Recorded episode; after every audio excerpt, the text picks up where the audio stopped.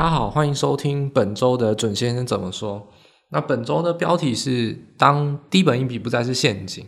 那为什么这样谈呢？因为其实，在台股啊，最近其实上涨族群哦，我们说台股已经逼近前高了。这个礼拜领头上攻的权值股是金融股跟联发科。其实这两档股票呢，应该说这两类股票啊，其实都还是属于低本益比，因为跟同族群相比，他们的价格明显是被低估。也就是说，一再提到的，今年外资提款台股非常多，所以我们的台股啊，其实落后于美股非常多，主要还是外资资金移转的缘故。其实内资是力挺台股的，所以在这个情况下，其实很多全资股反而是备受压抑。那如果在现在这个阶段准备挑战创高，不管是外资要不要回头，还是内资就这么一口气涂过去，那所谓低本一比，甚至说比较中大型股。一直以来被压抑、由外资卖超的股票，反而就会在现在这个阶段成为一个领头上攻的主角。这也对应到国际整个趋势，将会是本周最主要谈到的一个话题。那详细的内容呢，我们就等音乐结束之后再开始正式进行。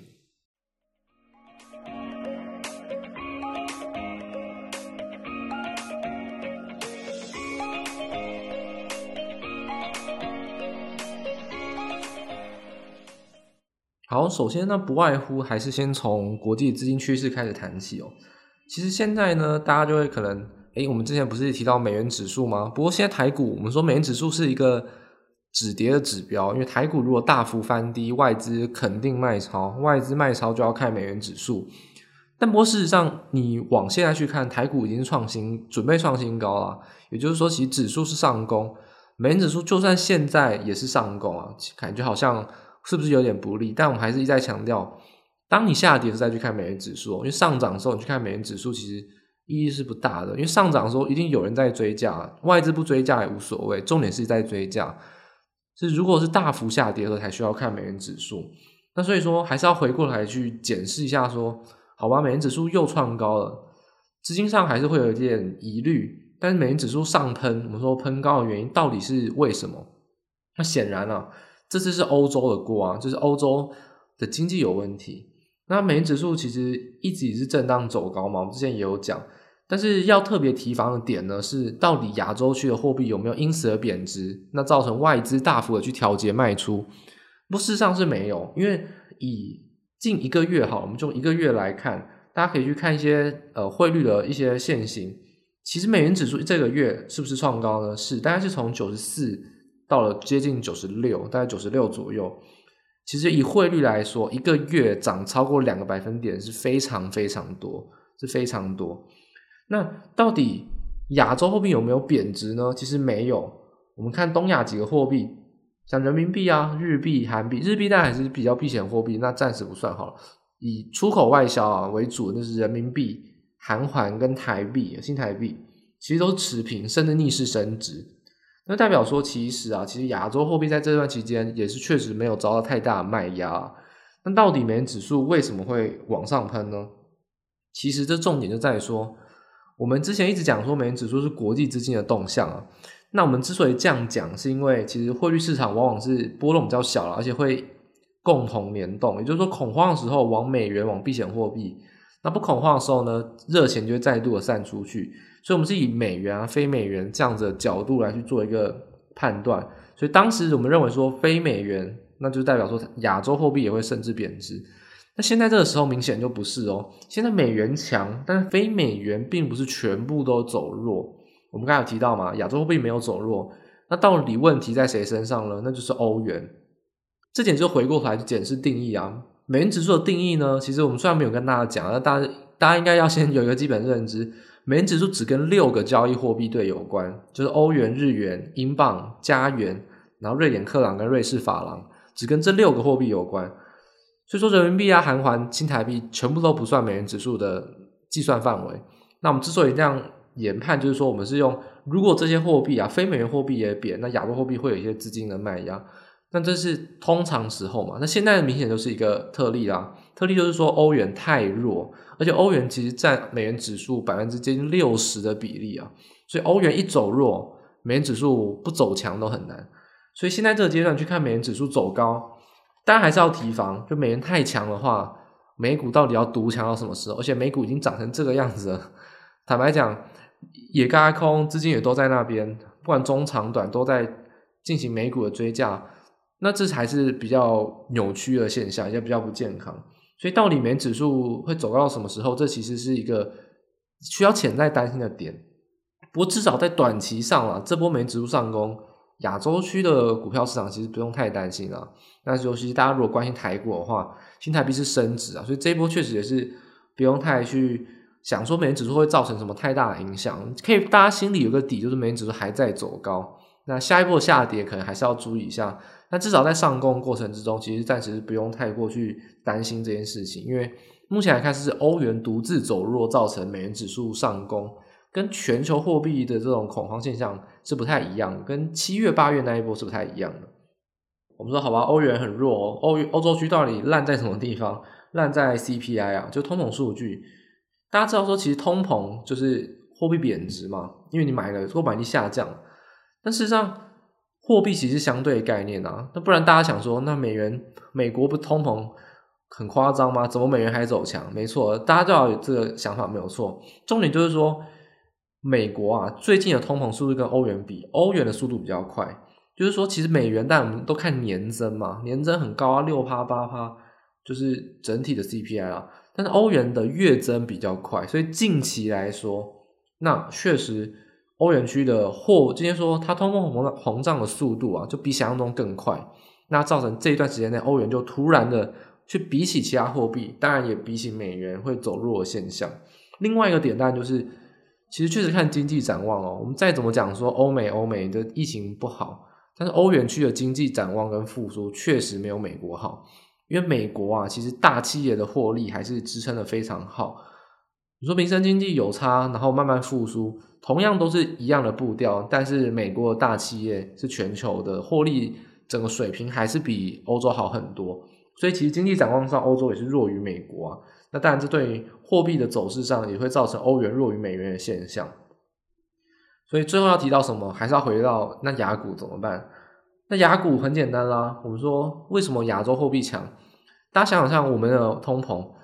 确实啊，台湾现在开始有很多像什么吃到饱啊，或是等等的食品业、食物要涨价。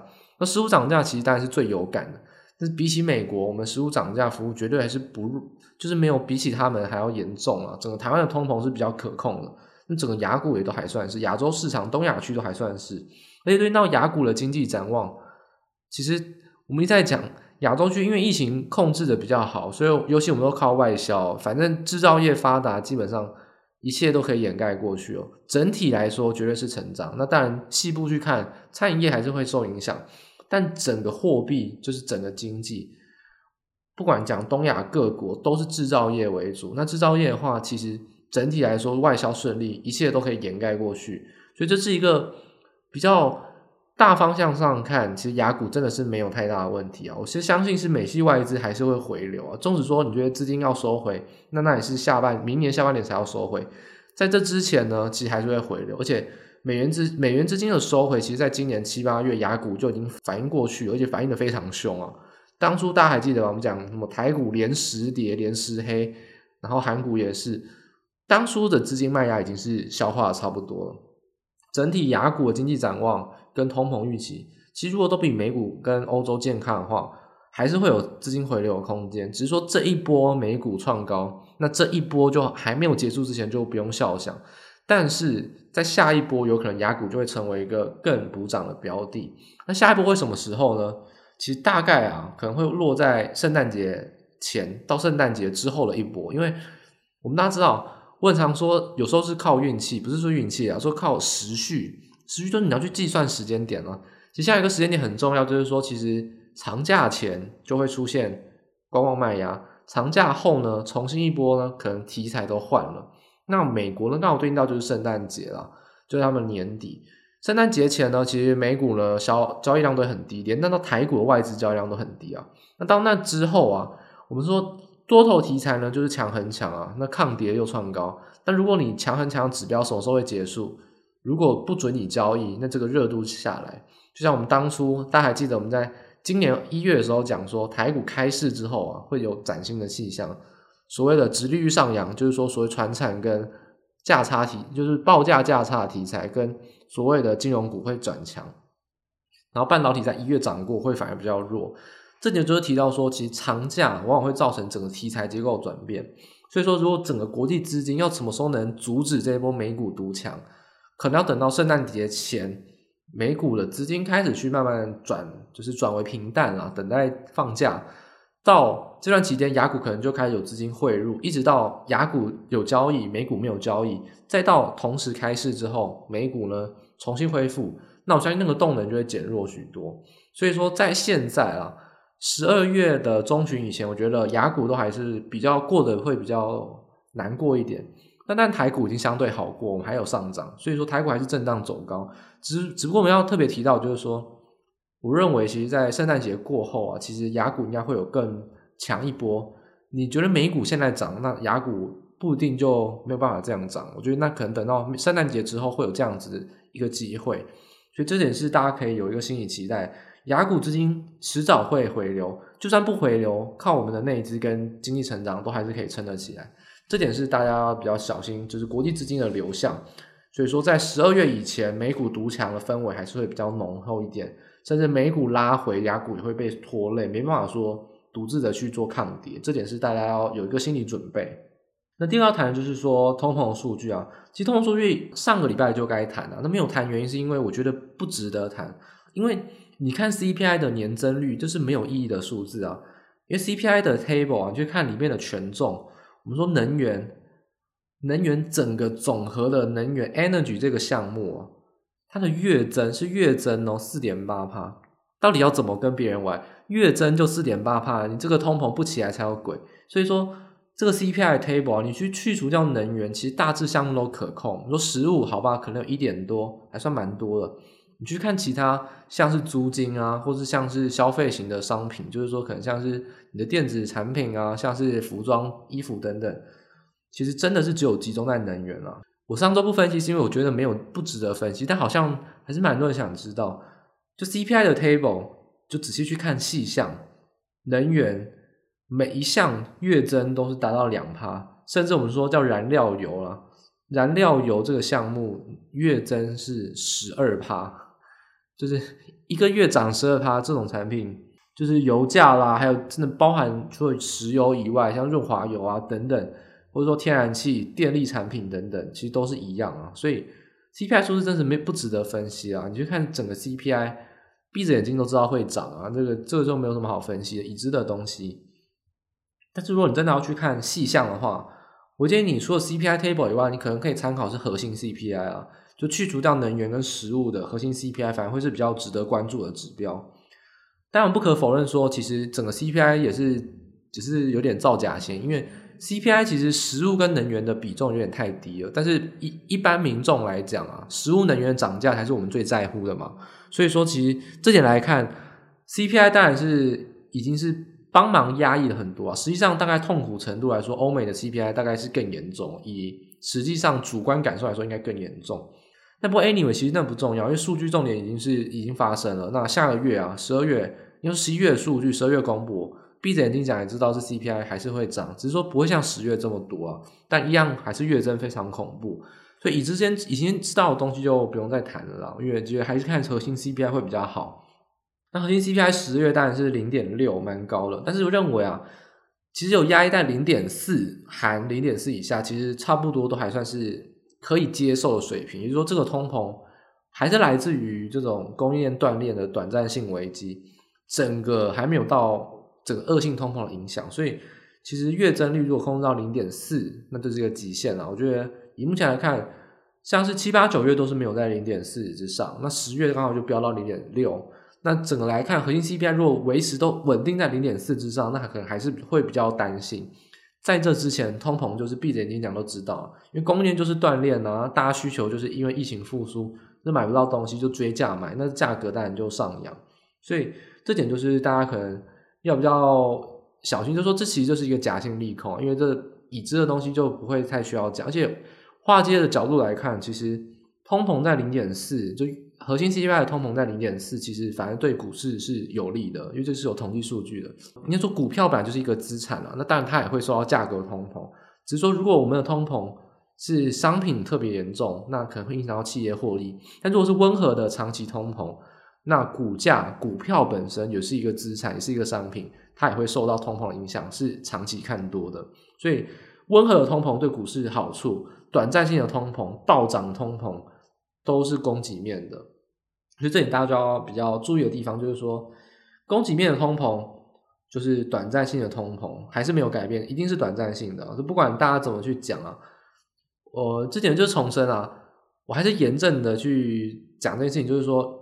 当你看到通膨飙升的非常快，而且是全球性的，除非全除非地球毁灭，不然一定是短暂性的，因为一定是供给面通膨。就像这一波通膨来自于供给链断裂跟能源暴涨，所有运输相关的成本就是供给面通膨最佳的特征，从来没有来自于这两个以外的通膨可以造成这么极度的暴涨，除非那个国家要倒，例如说恶性贬值，除非地球毁灭。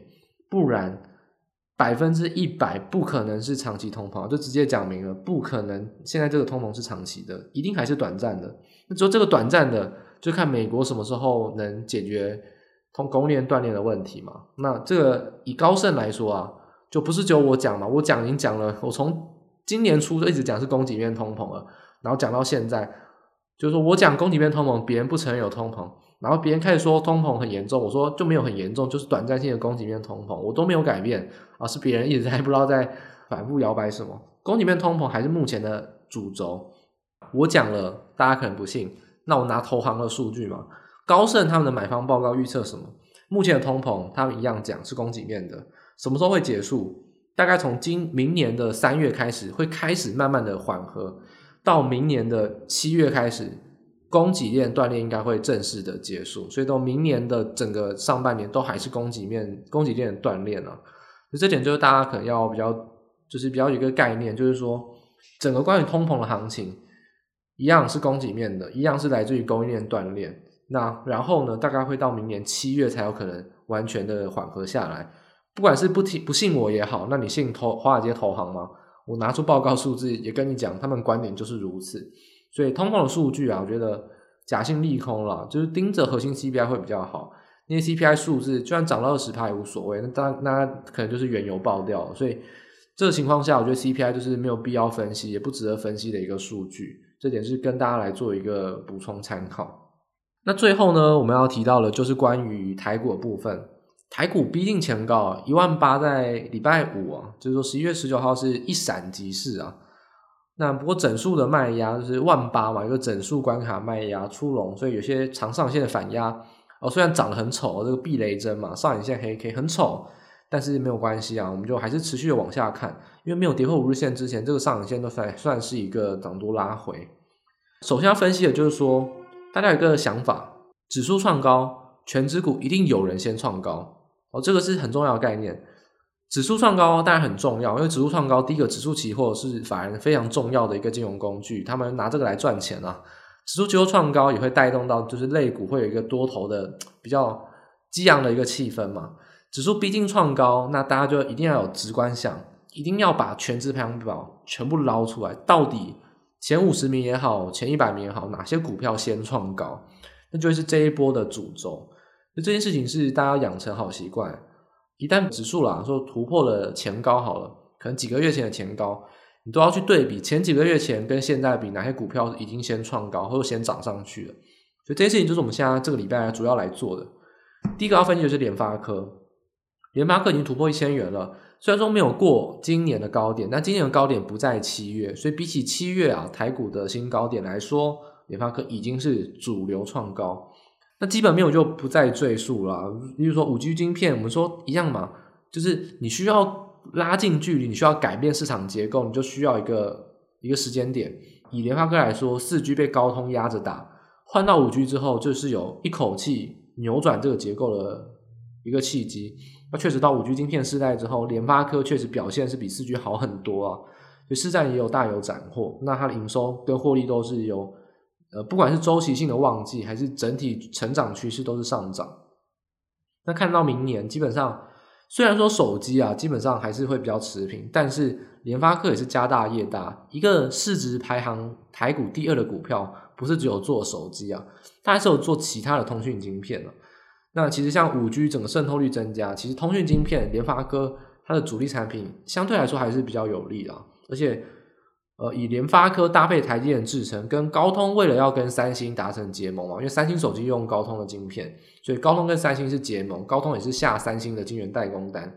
整个这样的结构啊，联发科的产品的竞争力大概还是能持续维持。就是说，联发科加台积电对比高通加三星，刚好是两大的一个龙头嘛，都是龙头啊，晶圆代工跟晶片的手机晶片都是龙头。这两个阵营来说，其实竞争力都还是能相对维持啊，不用太过担心。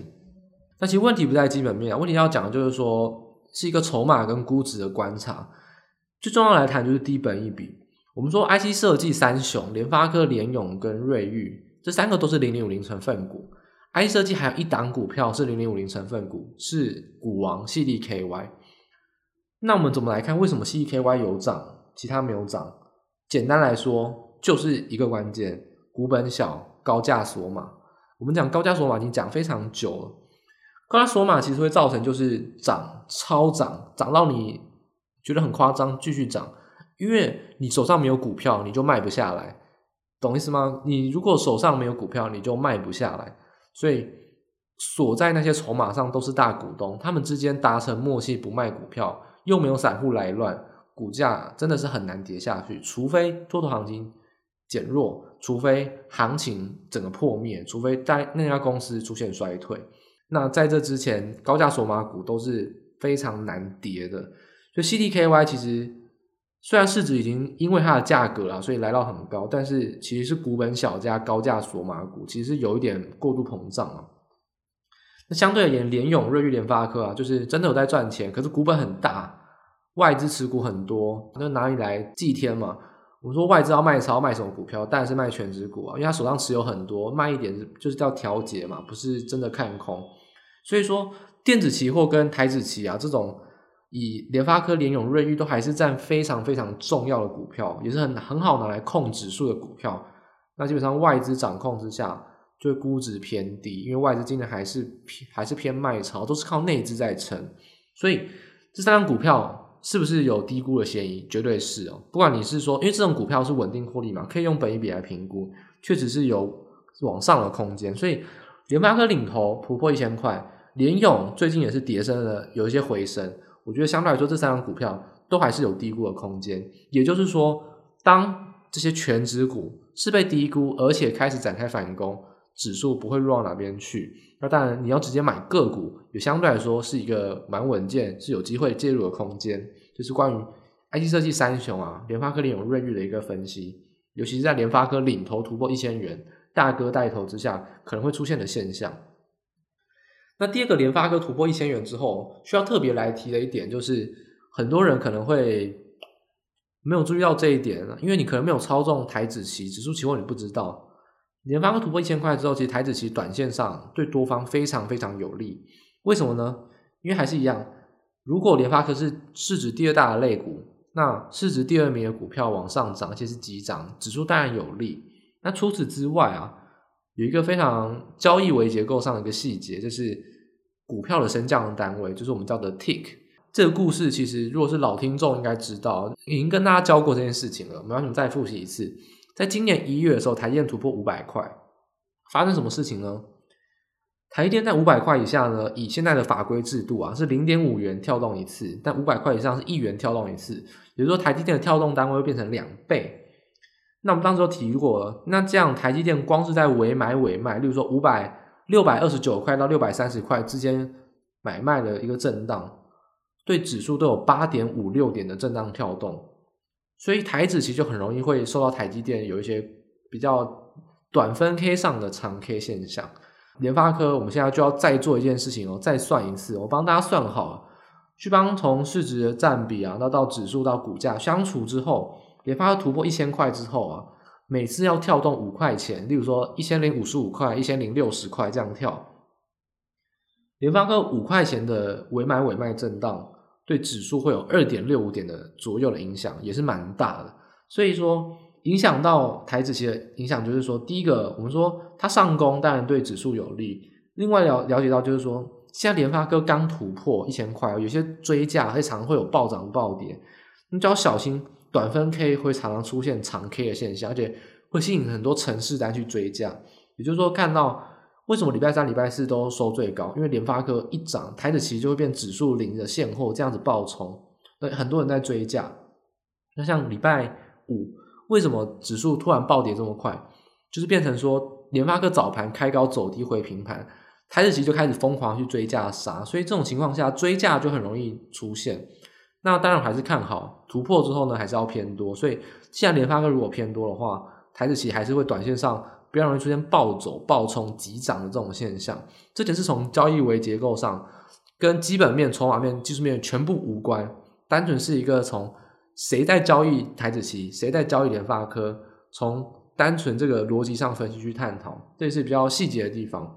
就是联发科一旦突破一千块，这一两个礼拜以内，联发科还是会偏多，台子期很容易就会暴走，很多城市单会去追价的偏多，也就是说指数领现货是很有可能的，而且毕竟前高也确实让多方的指数主力很有可能会尝试着利用这件事情来去吸引大家追价，所以这点是大家从联发科就是 I 设计低估大股本 I 设计股是低估的，然后再就是说台指期短线上会有暴走的现象。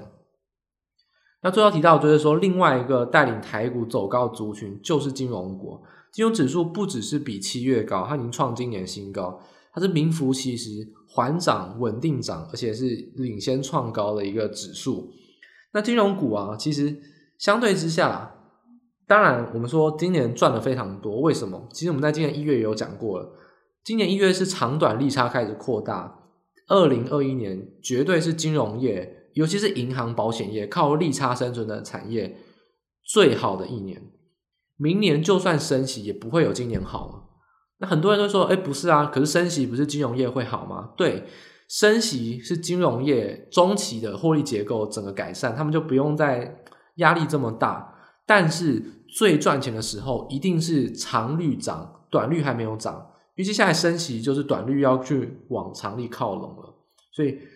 在升息的前面一段呢、啊，这一段时间绝对是银行跟保险最好获利的时机点，所以今年绝对是金融业赚最多时候。那明年呢？我觉得还是会赚很多，但是跟今年相比，我觉得就不会有这种爆发性的行情了，因为今年才是最好赚的时机点。升息其实并不会是对于银行保险业来说短多，而是中长多。所以在这情况下呢，金融股才会到一个字，是不是低本一比？还是是啊？因为稳定获利的股票，我们就可以用本一比来评估。以金融业来说，十倍本益比不为过啊，十倍差不多。很多本益比都知道五倍或六倍。所以金融股还是一样，外资为了压抑权值股、压抑指数，卖了非常多股票。那基本上没有什么在买金融股，都是内资在支撑。在这情况下，指数只要突破前高，不管是谁，只要是懂得技术分析的人，都会追价。所以。金融业还有空间，联发科、联咏、瑞昱还有空间，甚至还有像其他的，我们例如说像货柜海运三雄，或者像其他的，例如说像我们说像是呃电子五哥啊，像鸿海这些股票，或是像广达等等，尤其是广达，那这种股票都还是有被低估的空间，因为都是被外资给砍得很严重，一旦回补都还是有往上攻的空间，而且也不需要奢求它现在回补。只要台股能创新高，他闭着眼睛都必须回补，然后这就是很显而易见的事情哦。他外资现在不会认错，但等到创新高，他百分之一百会认错追加。所以现在来看，金融股创高，我觉得合理，因为确实赚了很多钱。纵使说明年我们不认为它会赚更多啊，可能持平，但是也无所谓，还是便宜哦。没有成长性的股票也无所谓，因为估值低就是估值低，便宜就是便宜。所以金融股现在创高，我觉得是合理的。那当然，金融股就是平常不动，一动起来要人命嘛。那这一波涨，大就是指数就被嘎翻了，空头基本上就被嘎翻了。而且，其实这一波并不是说外资好像跟投信去买金融股而已哦，是还有短线题材，很多短线客也在炒金融股，用融资去炒。那怎么炒呢？去炒题材股嘛。因为开发金要并中寿已经被合可了，那还有新光金被纳入道琼永续指数嘛，被纳入 DJSI，所以。金融股本周呢是全涨啊，没有一档股票是跌的。金控股没有一档股票是跌的，而且开发金跟新光金本周都是有十趴以上的涨幅，那本季都已经是有二十五趴以上的涨幅，所以短线题材也有，中长线不管是升息、长短利差扩大、获利很好、低本益比，所有题材都在金融股身上。那这一波涨升是涨真的，那对指数来说也是健康的涨势。所以金融会不会是最后一棒？这绝对不会是一定的。指数要上攻，一定会是有族群领头。金融不一定会是最后一棒，也有可能是第一棒。就像当初在七月的时候，一八零三一，谁是带领指数创高？是传产。等于说十次里面可能有七次是半导体带领指数创高。但是未必有一两次是金融股或传产股。现在这个时间点，我觉得金融股创高没有任何炒作的疑虑，它是正常的创高。所以金融股这一波创高，它是第一棒，那也没有关系，因为确实就是在这罕见情况下有出现金融股带领指数创高的行为。所以我觉得这波创高创高的行情还是蛮看好，也是很健康的涨势。所以接下来啦，因为已经留了一个上影线黑 K 嘛，那我们就要关心的事情是。如果回撤金融指数也是收了一个黑 K 嘛，如果回撤五日线的话，能不能以盘带跌去守住？如果守住的话，就还是有轮动的现象，就是还是有换换手交棒，高档震荡之后呢，等待下礼拜甚至下下礼拜再去挑战真正的新高都是有可能的。所以金融指数是既然是创高，联发科既然是领先的，这两个族群就会是下一周我们优先要去观察的权值股。因为它可能会影响整个多头的氛围跟外资的一个追价气氛，所以联发科跟金融股下一周五日线会是一个关键，也会是台股能不能抗跌守住的关键。所以结论来说啊，指数是被很备受低估的。我觉得中小型股确实涨了很多，OTC 也先创新高。这一波一旦高档整理，那下一波我觉得很看好，就是中大型股的补涨，因为。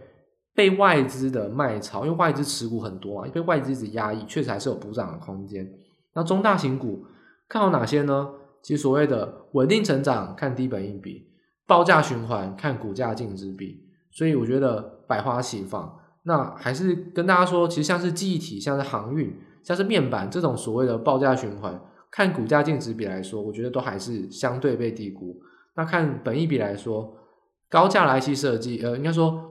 大股本的 IC 设计跟金融股也都是低本益比，低净值比、低本益比，我觉得台股还是全值股上是有备受低估的空间，而且整个中大型股还有很多集团作战股的核心，例如说电子代工的五哥，他们很多，比如广达、伟创啊、鸿海，所以集团股的核心本身也是都是中大型股。那例如说我们像之前有提到的华新科啊、国巨、华新，也都是中型一百到零零五零核心的股票，所以集团作战股。跟股价回升的股票，所谓低净值、低滚本益比的股票的补涨，什么时候会到来？我觉得这一波高档震荡之后，还是会有可能持续出现轮流的补涨现象。